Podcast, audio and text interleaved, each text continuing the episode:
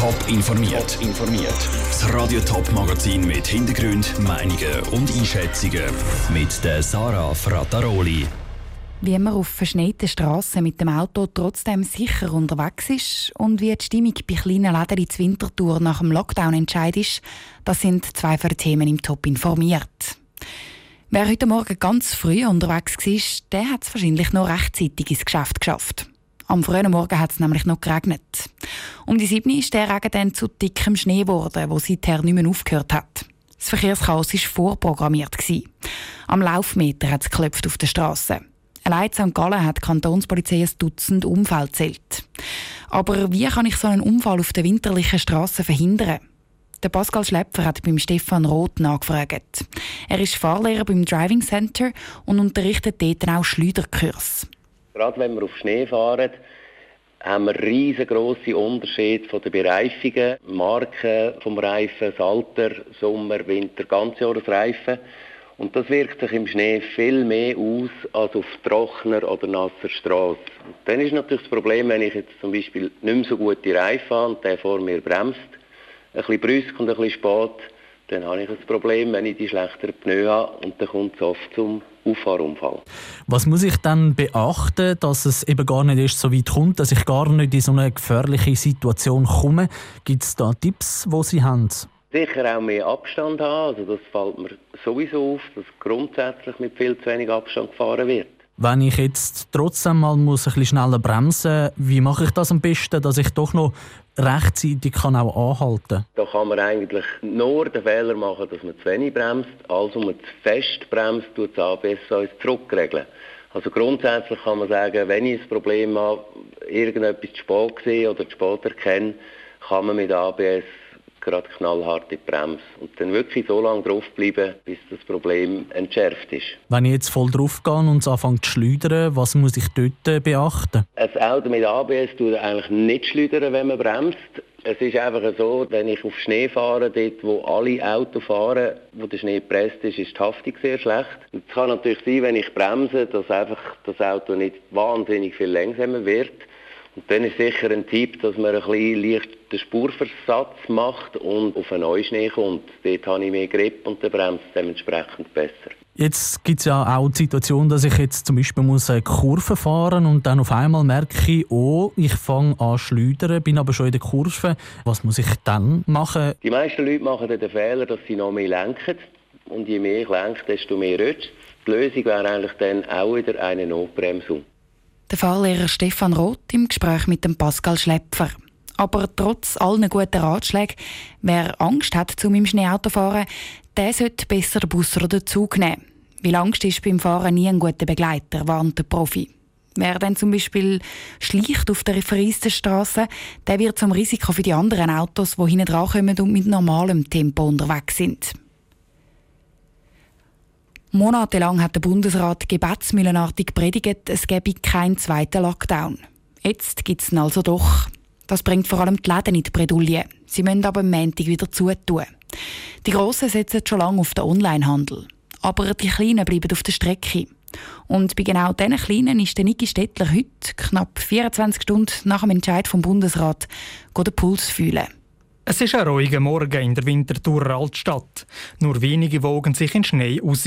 Und das, obwohl es nur noch ein paar Tage Zeit hin, um sich Lockdown festzumachen, also Kleider oder Bücher im Laden zu posten. Als allererstes zieht es mich in einen Kleiderladen rein. Das Sortiment besteht vor allem aus Fest- und Hochzeitskleidern.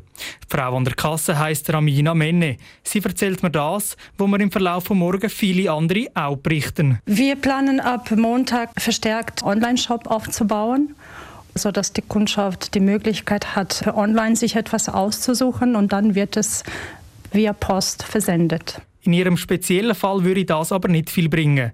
Eben gerade weil ihr Sortiment hauptsächlich aus Abend- und Hochzeitskleider besteche, sei die Nachfrage im Moment eher gering. Weil, wer braucht jetzt schon ein Gala-Kleid? Zudem sei die Betreuung von einem Online-Shop sehr aufwendig und manchmal kompliziert.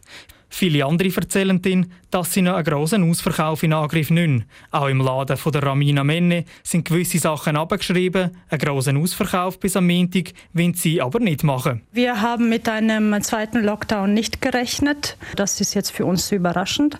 Wir planen keinen Ausverkauf. Man hat ja genug schon Verluste dadurch schon erlitten. Also ähnlich tun es auch beim einen oder anderen Laden. Online-Shop ja, Ausverkauf nein. Im Wintersportladen an der Steinberggasse sagt mir die Verkäuferin, sie gehen das Ganze jetzt ruhig an. Vor allem eins sei jetzt wichtig jetzt sicher nicht neue Ware präsentieren, das macht ja jetzt auch keinen Sinn mehr. Eben bis Ende Februar ist es jetzt gesagt, ob es jetzt länger wird oder nicht, wir sehen es dann, aber dann ist ja eigentlich schon Frühling, also dann kommt ja schon fast Sommerware raus. Die Winterkleider, die jetzt an den Kleiderständer hängen, die bleiben noch so lange dort, bis sie jemand online bestellt und dann würden sie abgenommen und heim verschickt. Niki Stettler hat aus der verschneiten Winterthurer Altstadt berichtet. Gerade kleine Läden organisieren statt einem ausgeklügelten Online-Shop auch Telefonbestellungen, die Kunden dann persönlich im Laden abholen können. So spart sich das Geschäft nicht nur die Kosten für die Webseite, sondern die Kunden sparen auch noch die Versandgebühren. Kurzarbeit, Einnahmeausfall und Jobverlust. Die Corona-Krise macht sich bei vielen ganz direkt auf dem Bankkonto bemerkbar. Da wird es schnell einmal bei einer Rechnung eng, um sie rechtzeitig zu zahlen. Gerade bei höheren Beträgen, zum Beispiel bei der Steuerrechnung. Der Kanton St. Gallen hat darum heute darüber informiert, ob 2020 viel weniger Steuergelder reingekommen sind, weil die Leute massenhaft Fristen verlängert oder die Rechnungen einfach nicht gezahlt haben. Sandro Peter. Ende März muss die Steuererklärung auf die Post. Letztes Jahr haben die Behörden das Datum wegen der Pandemie hinterher verschoben. Die Leute haben zwei Monate länger Zeit gehabt. Die Steuererklärungen sind darum auch später beim Kanton reingetröpfelt wie normal. Aber reingekommen sind sie, sagt Felix Sager, Leiter vom St. Galler Steueramt. Wir sehen aber auch, dass im Juni, Juli eine richtiggehende Aufholjagd stattgefunden hat. Und was uns natürlich besonders freut, ist, dass bis Ende Jahr die Quote der elektronisch eingereichten Steuererklärungen sich massiv erhöht hat auf insgesamt 63 Prozent. Und nicht nur bei den Steuererklärungen sind die St. Galler Steuerbeamten positiv überrascht worden, auch bei der Zahlungsmoral. Die Leute haben trotz Corona-Krise gezahlt. Ein bisschen anders sieht es bei den juristischen Personen aus, also bei den Unternehmen. Dort haben um die 90 Prozent ihre Steuerrechnung gezahlt. Das sind doch ein paar Prozentpunkte weniger als in normalen Jahren. Gerade wegen der Corona-Krise haben Unternehmen auch einen Steuererlass beantragen bis zu 10.000 Franken können ein Kanton und Gemeinde erlassen. Für das haben die Firmen müssen beweisen, dass sie wegen der Krise in einer Notlage sind, erklärte Felix Sacker vom Steueramt. Interessant ist, wer effektiv die bewilligten Gesuche gestellt hat. Stark vertreten ist natürlich die Gastrobranche, es ist die Eventbranche und es ist die Hotellerie. Aber wir haben auch Gesuche bekommen von anderen Branchen, sagen das Autogarage, Tourismus, und Gesundheitsbranche, da denke ich vor allem an Physiotherapie. Es haben am Schluss aber weniger St. Galler Firmen so ein Gesuch gestellt als erwartet. Gut 150 sind es. Dass die ihre Steuern zum Teil nicht zahlen müssen, kostet der Kanton gerade mal 170.000 Franken. Grösser könnte das Loch dann das Jahr werden. Wenn sich die Krise weiterzieht, dann dürfte nämlich das ein oder andere Unternehmen Konkurs gehen. Und wer bankrott ist, zahlt natürlich auch keine Steuern mehr. Sandro Peter hat berichtet. Für die Privatpersonen haben St. Galler Steuerbeamten auch noch einen Tipp Lager gehabt. Die Arbeitnehmer sollen das Homeoffice doch von den Steuern abziehen. So wird ein Stück weit entschädigt, dass die Leute die mehr Strom, schnelleres Internet und einen bequemeren Bürostuhl brauchen. Aber Achtung, wer Abzüge fürs Homeoffice macht, der kann dann dafür weniger Kosten für die Fahrt an den Arbeitsplatz und für Verpflegung außer Haus machen. Top informiert, auch als Podcast. Mehr Informationen gibt's auf toponline.ch.